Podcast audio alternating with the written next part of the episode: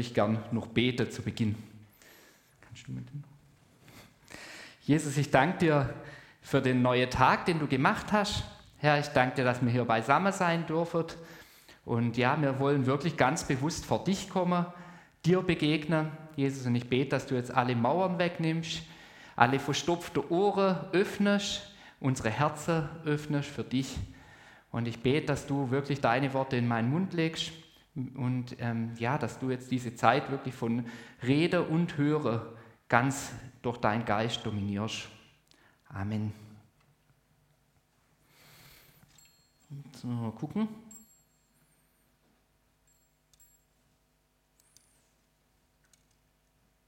Moment. Ich mache jetzt auch ein bisschen Spannung hier.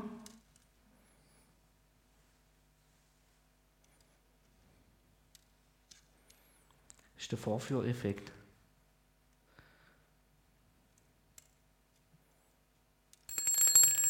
Jetzt klappt's. Wer kennt nicht dieses liebliche Geräusch? Und ich habe gedacht, ich lasse das jetzt mal eine ganze Zeit hier so klingeln, weil das ja so angenehm ist. Und das Tolle an diesem Wecker ist, er hat nicht mal eine Snooze-Funktion. Also wir müssen jetzt warten, bis er zu Ende ist. Aber er hat einen Ausschaltknopf, das ist auch nicht schlecht. Ich sehe schon, dass sich manche die Ohren zuheben. Ich weiß nicht, wie es euch geht. Wer von euch wird gerne geweckt morgens? Ah, immerhin eine Person, schön. Und wirst du gern vom, vom Wecker geweckt? Lieber von den Vögeln, das ist schon mal gut. Ich meine, die haben auch keine Snooze-Taste oder es wäre unangenehm, wenn man die benutzt. Ähm, genau, also dieses Modell Wecker, das gehört dem Silas und wir haben gesagt, den kann er eigentlich nicht anmachen, weil wir Nachbarn haben. Also das steht in der Regel aus auf dem Tisch. Ähm, genau, also mir geht es so wie den meisten hier im Raum. Ich werde nicht gern geweckt.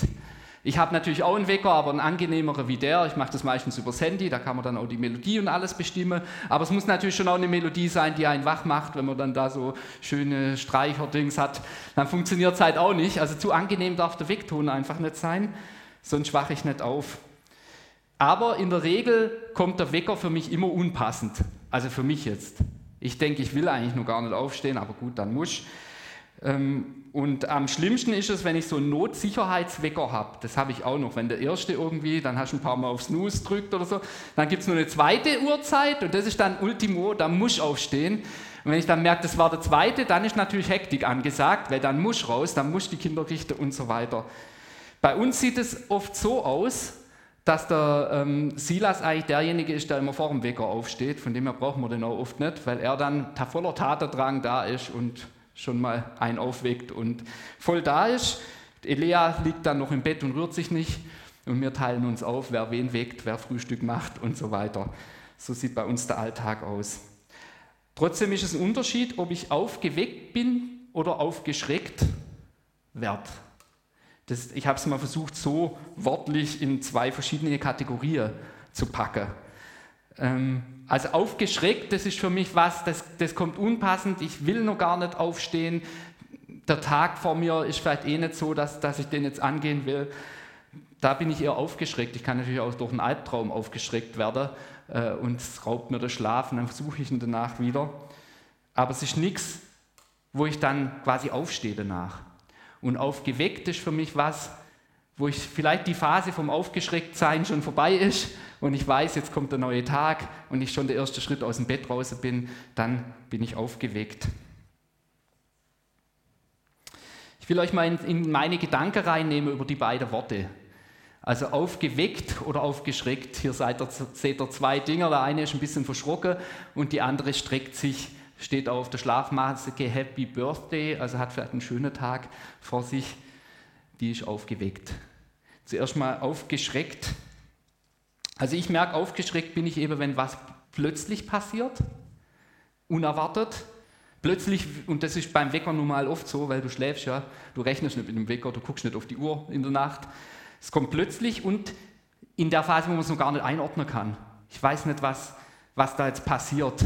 Das kann auch beim Aufstehen so sein. Ich bin wach und denke, was ist los? So ganz am Anfang.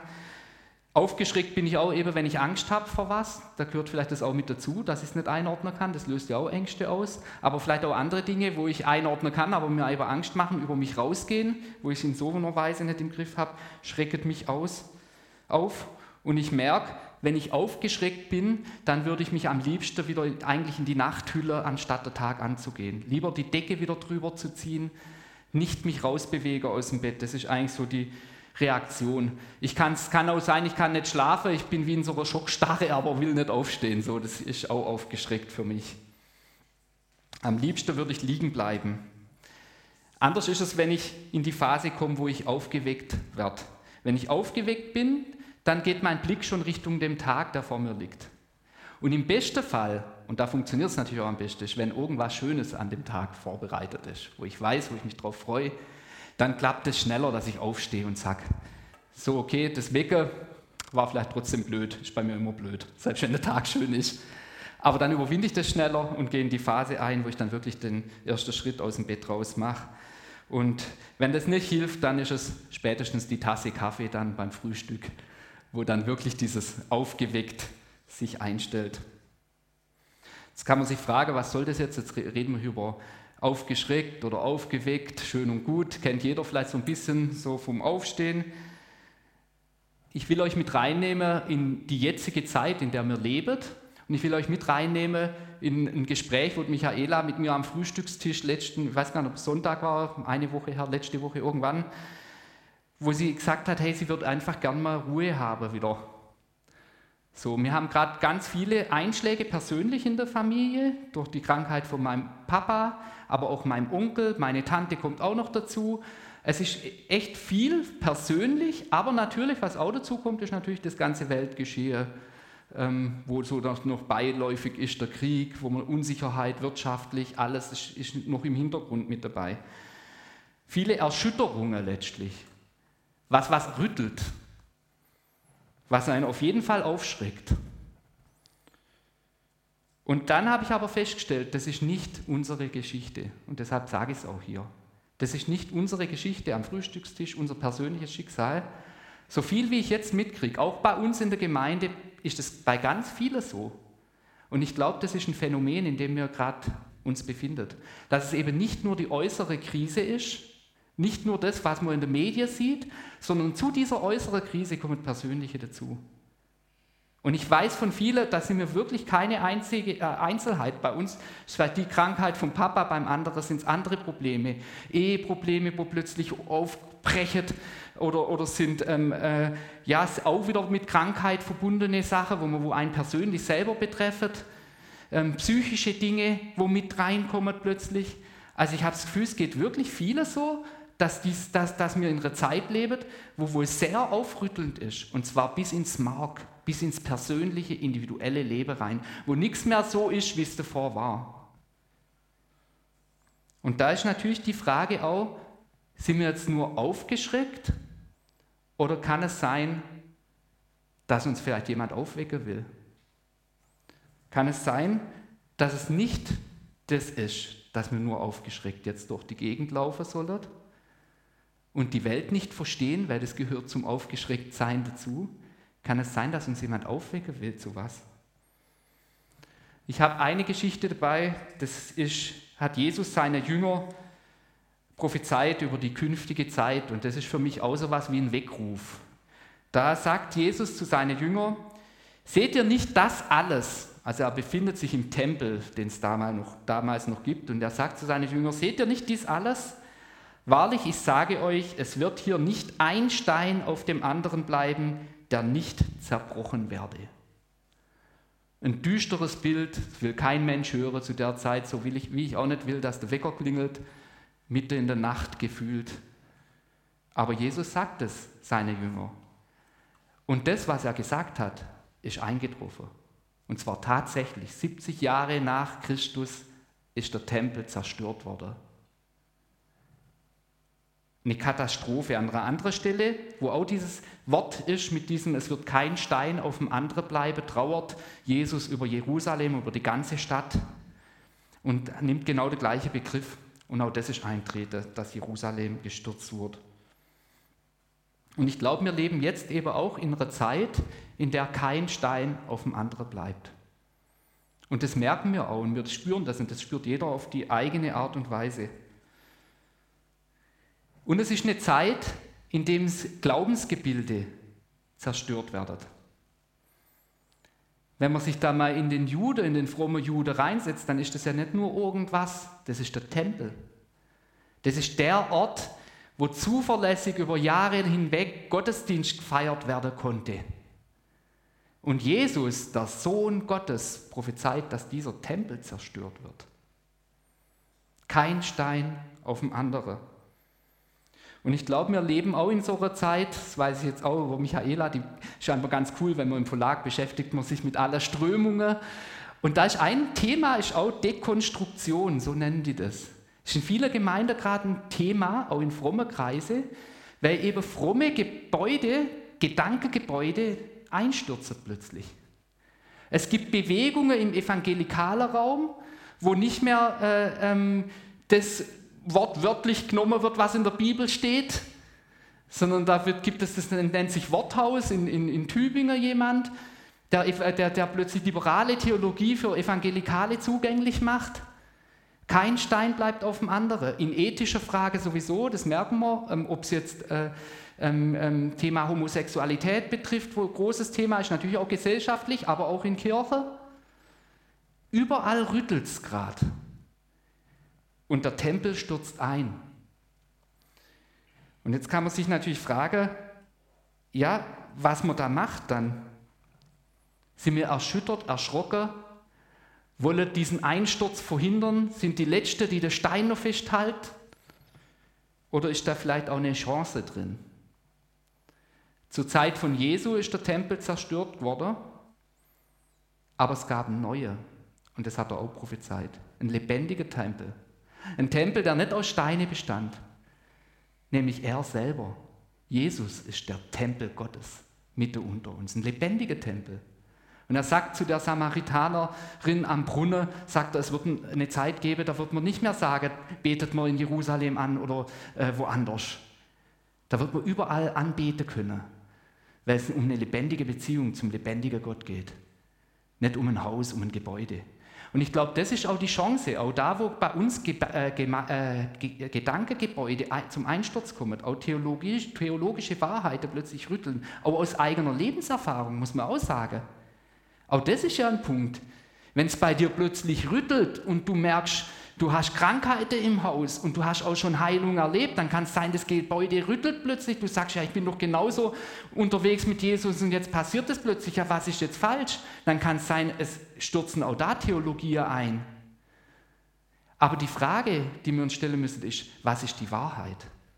Was ist das, was wirklich hält in diesem Moment? Und dann ist dieses Aufrütteln und das Zerstören, macht dann eigentlich Platz zu was Neuem, zu was Besserem, zu dem, was, wo, wo wirklich Gottes Herzschlag ist. Wenn wir den Blick, wo die Jünger den Blick vom zerstörten Tempel zu Jesus selber hinkriegt haben, dann haben sie eine lebendige Beziehung und was viel Besseres entdeckt. Da war es nicht mehr so wichtig, den alten Tempel wieder aufzubauen. Und ich glaube, das ist auch die Chance, wo sich bei uns das Denken verändert zu prüfen, was ist jetzt wirklich von Jesus dran? Was ist wirklich wahr? Auch ruhig in der Bibel zu forschen, wie auch immer. Es ist nicht alles wahr, das kommt dazu. In dieser Phase, wo alles erschüttert wird, haben natürlich auch viele Irrlehrer eine Chance, sich neu zu orientieren. Weil wenn du enttäuscht bist von irgendwas, dann nimmst du vielleicht das nächstbeste, was, was dir Hoffnung verspricht. Und das ist nicht immer die Wahrheit. Aber ich glaube, Jesus ist treu und führt uns da auch und will uns dann aber das zeigen, was wirklich hält und was trotzdem besteht. Weil prophezeit ist das alles. Auch das, was jetzt passiert. Manchmal wollen wir nicht in der Endzeit leben, aber wenn wir es halt doch sind, dann ist das, was wir in den Medien sehen, nichts Neues. Das ist auch nicht biblisch irgendwie, wo man sagen kann, ah, wie kommt denn das jetzt plötzlich? Steht halt drin. Es kommt nur darauf an, wie weit wir schon vorne sind. Und das kann ich euch nicht sagen, aber das werden wir irgendwann wissen. Was mir wichtig ist bei dem Gedanke vom Wecker, das kam mir noch ist das, dass der Wecker nicht der neue Tag ist, so blöd es klingt. Der Wecker hat nur die Funktion, mich wach zu machen. Und ich mag den Wecker nicht. Und wir haben das im, im, äh, im Sprachgebrauch haben wir das ja auch. Wenn ein einer auf den Wecker geht, dann ist das einer, über den ich mich ärgere. Also der Wecker hat ein schlechtes Image. Und die alttestamentliche Propheten hatten auch ein schlechtes Image, wenn sie das prophezeit haben von Zerstörung und die Dinge, die passieren werden. Und Jesus hat da in dem Moment, wenn er das sagt, dass da kein Stein auf dem anderen liegen bleibt, auch ein schlechtes Image. Das will keiner hören. Niemand will da, dass da was sich ändert oder was sich rüttelt und erst dass was zerstört wird. Der Wecker ist aber nicht der neue Tag. So einfach das klingt, so wahr ist es und so wichtig ist es auch zu unterscheiden. Das Chaos und die Katastrophe, die da sind, glaube ich, haben nicht die Funktion, uns etwas darüber zu sagen, wie Gott ist, sondern uns aufzurütteln und zu sagen, hey, was ist denn wirklich mein Fundament, worauf ich stehe? Was ist mir wirklich wichtig?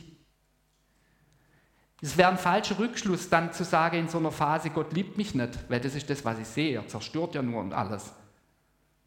Wenn es der Wecker ist, dann ist eher die Frage, worauf stelle stell ich mich? Ich glaube, die Zeiten sind vorbei, wo wir sonntags in den Gottesdienst gehen, uns freuen über die schöne Musik und am besten noch eine schöne Predigt, wie auch immer das aussehen soll, hören, die uns in schön in Ruhe lässt und dann gehen wir heim und essen einen Sonntagsbraten. Und wenn der noch richtig gut gelungen ist und zart rosa war, dann sind wir zufrieden, legen uns ins Bett. Dieses Modell von Christsein, das trägt nicht mehr. Dieser Tempel ist zerstört. Selbst wenn wir noch uns daran festhalten, es wird uns nichts mehr geben. Das wird keine Antwort haben auf die Zeit, in der wir leben. Ich gar nicht jetzt moralisch dachte, ich habe auch gerne einen schönen Sonntagsbraten und ich höre lieber schöne Musik. Und ich hoffe auch, dass ich so predige, dass es, dass es schön und, und, und irgendwie unterhaltsam ist oder so.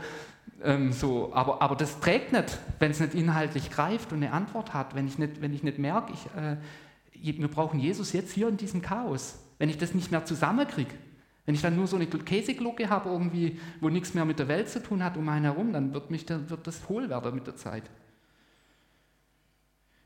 Wir können den Wecker nicht ausschalten, indem wir uns befinden, sozusagen. Diese Einschläge können wir nicht verhindern.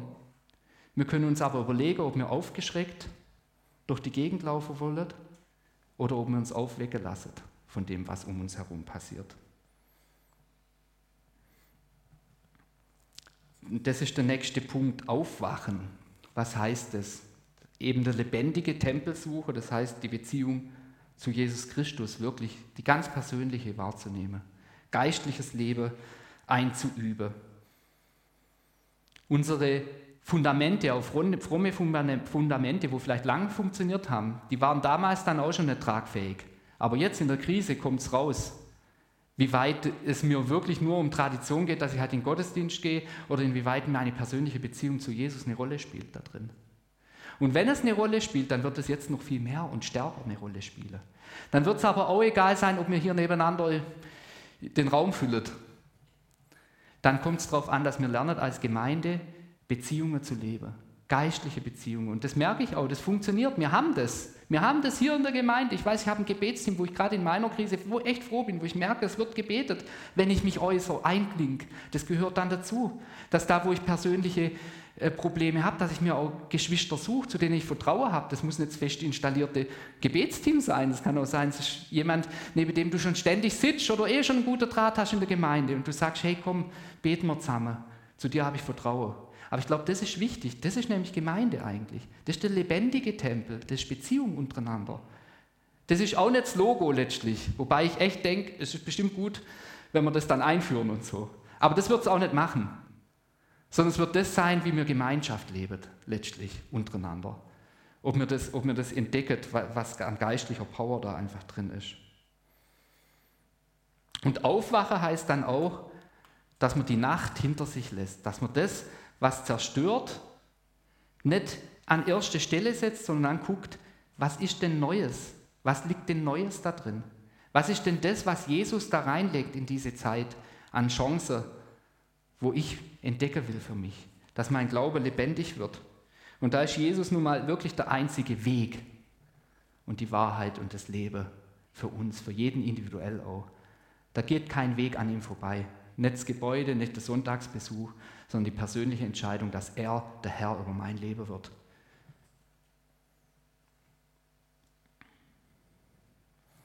Aufwachen ist der Blick von dem weg, was nicht mehr ist, zu dem, was Jesus macht.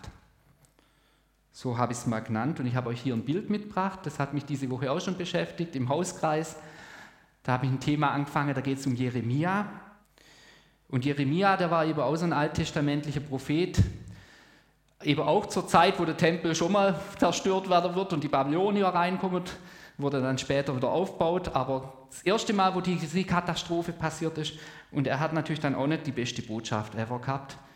Und er war auch eher so ein Wecker, der einem auf den Wecker gehen konnte, wahrscheinlich als Prophet. Aber die erste Botschaft, die er von Gott empfangen hat nach der Berufung, war folgende. Und da heißt es in Jeremia 1, Vers 11, und es geschah das Wort des Herrn zu mir. Jeremia, was siehst du? Ich sprach, ich sehe einen erwachenden Zweig. Und der Herr sprach zu mir, du hast recht gesehen, denn ich will wachen über mein Wort, dass ich's tue. Gott sagt da was über Wachsamkeit. Und ich fand es interessant, in welches Bild er es packt. Er lässt ihnen einen, äh, einen Ast sehen, ein erwachender Zweig, also jemand, der wo sprießt. Und das ist das Bild, wo ich euch mitgebracht habe. Im Wort wörtlich war es ein Mandelzweig. Und Mandelzweig und Erwachen ist im Hebräischen wohl sogar so ein Wortspiel. Das klingt ganz ähnlich. Also das, Gott zeigt ihm einen Zweig. Er zeigt ihm nicht, das sind völlig andere Bilder, wie später kommen, wo es um die Zerstörung von Jerusalem geht. Er zeigt ihm erstmal einen Zweig, wo was Neues herausbricht. Und wenn da Neues herausbricht, zeigt es mir auch was von Gott, wie er Wachsamkeit versteht. Das ist nicht der erhobene Zeigefinger.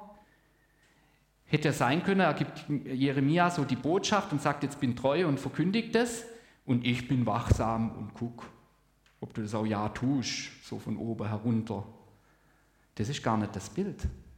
Er sagt, so wie das aus dem Erst rausspricht, so wache ich über mein Wort.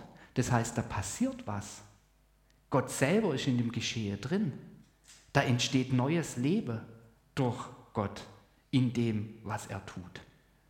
Es ist nicht was, wo von ferne ist. Es ist auch nicht irgendwie der Fernschütze, der mit dem äh, Fernrohr durchs Fernrohr guckt und äh, der, der nicht gehorcht, der wird erschossen von der Ferne. Das ist es auch nicht. Es entsteht was Neues. Das ist Schwachsamkeit bei Gott. Er tut, was er sagt. Das heißt es natürlich auch, dass da, wo er Dinge ankündigt, da wird es auch so passieren, weil es der Herr ist. Aber das heißt auch, dass er mitte drunter ist und mitte drin ist bei allem, was er sagt und von uns verlangt. Dann wird er das Leben dazu schenken, uns gelingen. Das heißt nicht, dass die Krise in dem Sinn Gott gewollt ist, dass wir aus der Krise was lesen, sondern das heißt eher, dass sie ein Wecker ist für das, was Neues anbricht, nämlich das Leben, das er uns geben möchte. Und das steht bei Jeremia auch ganz stark drin. Von Jeremia haben wir das, was wir nachher feiern, äh, im Alten Testament angekündigt, nämlich den neuen Bund, den er schließen wird, wo er eben seinen Geist in unser Herz reinlegen wird und seine Worte in unser Herz reinlegen wird. Und das wird er durch Jesus machen und allein durch Jesus. Das ist der neue Bund. Das war auch ein Auftrag von Jeremia. Nicht nur das Wachrütteln und das Zerstören von falscher Frömmigkeit, sondern eben auch das, dass, äh, dass er Neues schafft. Und es ist ein herausfordernder Gedanke, das gebe ich zu, dass Gott äh, Zerstörung bewirkt. Hört man vielleicht nicht so oft. Aber Jesus ist genau dafür gekommen. Er ist gekommen, um zu zerstören. Er ist gekommen, um zu zerstören die Werke des Teufels. Das ist uns schon angenehmer. Aber in dem Moment, wo, wo, wo, wo wir vielleicht da schon rein verwoben sind, es gar nicht checken, da bricht für uns vielleicht eine Welt zusammen. Uns werden Fundamente vorgelegt, wo wir merken, hey, ich hänge mehr am Geldbeutel, wie ich vielleicht gedacht habe, jetzt wo es enger wird. Wieso zerstört es Gott? Halt es doch aufrecht. Und ich merke, oh nee, ich halte eigentlich dann, äh, ich verlange eigentlich von Gott, wenn ich aufgewacht bin, verlange ich von Gott, dass er mir einen Götze aufrechterhält. Und er sagt vielleicht, nee, ich zerstöre das. Aber ich bin der Herr, der dich versorgt. Und das ist der Unterschied. Er schafft Neues. Wenn er zerstört, dann pflanzt er Neues, das tragfähig ist. Und das dann eben durch viel, durch äh, äh schwere Zeiten wie durch gute Zeiten hindurch trägt und das gleiche Fundament bleibt. Er legt neue Fundamente in unser Leben. Aufwachen heißt, wie das Bild hier zeigt, vom Dunkel weg den Blick zu wagen in den neuen Tag, der vor uns liegt. Und das ist bei allem, auch bei aller Endzeitrede, die Jesus bringt, ist das der, der Fokus. Er sagt, wenn das geschieht, steh auf und seht, dass ich bald komme. In Epheser 5, Vers 14 bis 16 heißt es, darum heißt es, wach auf, der du schläfst, und steh auf von den Toten, so wird dir Christus erleuchten. So steht, seht nun sorgfältig darauf, wie ihr euer Leben führt, nicht als Unweise, sondern als Weise, und kauft die Zeit aus, denn die Tage sind böse. Geistlich aufwachen wird hier verortet zu Zeiten, wo die Tage böse sind. Von dem her sind wir jetzt in einer Zeit, wo wir aufgerüttelt werden, um aufzuwachen. Es hat mit Lebensführung zu tun, heißt dort. Es kann Druck auf einen ausüben. Aber ich glaube, wenn man den Text dann mal im Kontext liest, dann merkt man, das ist eigentlich nicht druckvoll. Da geht es eher darum, Licht zu sein, Dinge nicht heimlich zu machen, wo man eben merkt, dass man ein wackeliges Fundament hatte, das vor Jesus zu bringen, authentisch zu leben vor ihm. Und dann wird er einem das bessere Fundament legen. Weil auch dieser Ast, der sprießt, das ist Schöpfungswerk. Das mache ich nicht. Ich kann vielleicht ein, ein, äh, irgendwas gießen oder so, keine Ahnung, ein bisschen was dazu beitragen. Aber letztlich ist das wirklich astrein Werk Gottes und Schöpfungswerk. Und so wird er auch in uns das wirken, was er zum Guten und für uns vorbereitet hat. Das ist das Bild seiner Wachsamkeit. Er tut, was er sagt und was er auch in uns reinlegen möchte. Er legt neue Fundamente. Und deshalb heißt es, auf die Lebensführung zu achten, heißt letztlich einfach nur authentisch zu sein, sich wachrütteln zu lassen, sich hinterfragen zu lassen von der Wirklichkeit, in der wir leben. Und dann auch ehrlich zu sein, wenn ich merke, Mist, bei mir kommen auch manchmal jetzt ganz alte Sachen hoch, wo ich dachte habe, da war ich schon längst drüber weg. Und ich merke, nee, bin ich nicht. Da scheint ja doch noch was zu sein. Und dann ist die Frage, wie gehe ich damit um? Lasse ich mich dann da unterkriegen und sage, ich bin halt nichts, ich bin kein guter Christ, kein Kind Gottes, so, das ist die Stimme des Teufels, das stimmt nicht. Sondern, aber es ist ein Wachrütteln. Ich glaube, Gott sagt dann, hey, guck mal, ich biete dir eigentlich ein anderes Fundament. Und dann ist authentisch zu sein, zu sagen zu Jesus, hey, ich sehe jetzt gerade, dass ich, dass ich da irgendwie plötzlich, da kommen Dinge hoch, ich möchte wirklich einen tieferen Halt, hilf mir dabei. Krise heißt letztlich Prüfung und das steht auch in dem Text, prüft, was dem Herrn wohlgefällig ist. Wohlgefällig ist dem Herrn nicht die Katastrophe und Zerstörung. Wohlgefällig ist das, was er Gutes und Neues schafft. Ein Leben aus dem Geist heraus. Und das heißt es letztlich, wenn wir in einer Krise sind, die wir uns nicht ausgesucht haben, sind wir trotzdem in einer Prüfung, wo wir genau die Chance haben, Neues zu entdecken. Tragfähige Fundamente, echte Fundamente. Es nützt, nützt nichts nur zu hören, dass Jesus für meine Sünde gestorben ist und so weiter, aber selber merke ich, ich ich bin immer noch dran und hader mit mir und sonst was, hab den Frieden nicht. Dann ist es dran, wirklich dran zu bleiben und zu sagen, ich brauche da einen Durchbruch, für sich beten zu lassen, dass wirklich Friede reinkommt, dass man es auch erlebt, was für Jesus schon längst klar ist über dein Leben. Am äh, Freitag hatten wir auch Prayer Walk. Und, äh, das ist auch ein kurzes Zeugnis, aber ich habe es mir für die Predigt aufgehoben. Äh, da war Michael und ich unterwegs. Und ähm, ich meine, gut, es waren jetzt zwei Prayer Walk nacheinander, nachher gehen vielleicht auch noch ein paar Leute mit. Ähm, ja, auf jeden Fall war das jetzt nicht so, ja, zu zweit, dann haben wir halt uns aufgemacht so. Und dann habe ich aber gemerkt, wie sich Jesus doch durch eine ganz kleine Situation, zumindest so habe ich dann empfunden, dazugestellt hat. Dann kommen wir an die Ampel, dann läuft da einer runter, der war schon ein bisschen angetrunken und ich habe irgendwie gemerkt, der kommt so auf uns zu, ich habe nur so Hallo gesagt und dann war der schon da und hat schon angefangen zu reden und so. Und dann habe ich zu dem gesagt, äh, ob er eigentlich Jesus kennt. Dann hat er gemeint, ja, ja, irgendwie, also es war auch schwierig zu verstehen, weil er war wirklich angetrunken, aber irgendwie er glaubt an eine höhere Macht oder ich weiß nicht, wie er es formuliert hat oder er glaubt, dass da Gott oben ist. Und dann habe ich gemeint, dass ihn Jesus liebt. Und dann fängt er plötzlich an, mich zu knuddeln und sich zu freuen und so. Und da hat mich gar nicht mehr losgelassen. Und Michael hat dann danach gemeint, der war jetzt echt knuddelig drauf. Äh, aber für mich war das im Nachhinein, in dem Moment habe ich es gar nicht checkt. Im Nachhinein war für mich so ein Friede drin. Wir haben weiter betet halt, da war jetzt nichts in dem Sinn spektakuläres, aber halt Gebet und, und auch, ja, hast ja immer irgendwas, wo du dann siehst und dafür betest. Aber ich habe gemerkt, hey, was Gott da gemacht hat, was Jesus gemacht hat. Er hat mir letztlich durch die Person auch gedient. Und ich hoffe, dass es dem genauso ging, dass er etwas gespürt hat von dieser Liebe, die Jesus tatsächlich zu ihm hat. Und ich habe gemerkt, nee, genau deshalb ist es mir egal, wie viele Leute da mitgehen oder nicht. Ich gehe da raus, weil wir haben einen Auftrag, da draußen zu sein. Und wir haben einen Auftrag, Reich Gottes zu bauen. Und das heißt nämlich, das ist genau solche Begegnungen, dass Menschen merken, hey, hoffentlich merken, Jesus liebt sie, Gott liebt sie, er ist da für sie. Und das ändert auch was mit der eigenen äh, Wahrnehmung einfach und es ist nicht überfordernd, weil mir, wie gesagt, ich bin ja auch nicht so jemand, der dann gleich Juhu und was ich eine Vision nach der anderen hat oder sonst irgendwas spektakulär. Aber ich merke, er dient einem so, wie wir sind. Und ich glaube, das ist auch ein Zeichen für unseren Alltag, egal wo wir unterwegs sind. Er tut das, was er sagt. Er tut das, was er sagt.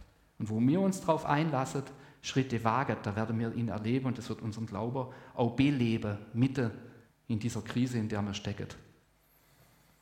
Ich würde gerne noch beten. Jesus, ich danke dir, dass du uns nicht allein lässt. Herr, du siehst, wie wir aufgerüttelt, aufgeschüttelt sind, wie wir vielleicht auch aufgeschreckt sind und wie wir vielleicht noch gar nicht so aufgeweckt sind, Jesus. Und ich bete, dass du uns jetzt den Blick wirklich wendest zu dem, was du vorhast. Dass du uns den Blick wendest zu dem Neuen, das du schaffst, mitten in diesem Durcheinander auch. Herr, und ich danke dir eben für diese Lichtstrahle, die du immer wieder reinsendest. Und ich bete, dass du auch da, wo du Fundamente offenlegst, die letztlich nicht tragfähig sind in unserem Leben, wo wir schon merken, dass uns der Boden unter den Füßen wegzieht durch das, was passiert, bete ich, dass du uns das zeigst, ja, was, worauf du möchtest, dass unser Leben steht und wo es dann wirklich fest wird. Und wo, wo, wo Ruhe einkehrt, weil wir wissen, du versorgst, du, du sorgst für uns auf alle mögliche Art und Weise. Herr, und da bete ich wirklich für jeden, der aufgeschüttelt ist und dieses Fundament noch nicht siehst, dass du da jetzt wirklich eine Sehnsucht reinlegst, genau dieses Fundament zu suchen und ähm, ja, ich bete auch, dass du da Ehrgeiz gibst, sich nicht mit irgendwas zufrieden zu geben, was einfach dann doch nicht hält. Jesus, ich bete auch bei allem, wo jetzt vielleicht auch Gedankenkonstrukte oder Theologie oder Glaubensdinge ins Wanken gekommen sind, dass du uns das ins Herz pflanzt und in den Kopf, was von dir kommt, was dein Wort ist, was dann auch hält und tragfähig ist, Jesus. Dass du da jetzt Korrektur reinbringst, wo wir auch falsche Dinge gebaut haben, die zu Recht dann auch nicht gehalten haben. Jesus. Ich bete auch ganz besonders für diejenigen, wo Dinge, auch Glaubensgebäude zusammengestürzt sind und die das Kind mit dem Bad ausschütten wollen, Herr, dass, ja, wo gar nichts mehr wissen wollt vom Glauben, weil sie meinen, es hat nicht funktioniert, dass du neue Hoffnung gibst und zeigst, ja, das eine hat nicht funktioniert, aber ich habe was ganz anderes gedacht und vor mit dir. Ja, dass du es im, im Vor wirklich ganz hell wach machst, Jesus, und auch da korrigierst und neue Lust und Sehnsucht gibst, danach dich zu finden und zu suchen. Herr, ich bete auch für unser Umfeld. Ich bete, dass du uns da wirklich äh, ähm, ja, zum Licht machst in diese Stadt, in unsere Nachbarschaft, auch privat, zu unseren Arbeitskollegen. Dass du uns da auch so verwendest, wie wir sind, in dem Stadium, wie wir sind, das, was wir von dir begriffen haben, Herr. Ich danke dir, dass du die Jünger ausgesendet hast, bevor sie überhaupt was von der Auferstehung begriffen haben. Und trotzdem hast du gesendet, Jesus, und hast ihnen Erlebnisse geschenkt mit dir. Und so sendest du uns auch, Herr, in unserer Unvollkommenheit. Und da bete ich auch jetzt auch schon jetzt für den Prayer Walk nachher, ja, dass die echt einfach auch jeder für sich erlebt und erleben darf, wie du mitgehst. Und so legen wir jetzt den Gottesdienst in deine Hand. Ich bete, dass du uns jetzt im Lobpreis begegnest, auch da nochmal zeigst, wo wir beten sollen, beten lassen sollen für uns. Und ja, dass das wirklich, dass du neue Hoffnung bringst, wo Hoffnungslosigkeit war und anfängst wirklich die Füße schon in Berührung zu bringen zu dem neuen festen Fundament, das du legst. Amen.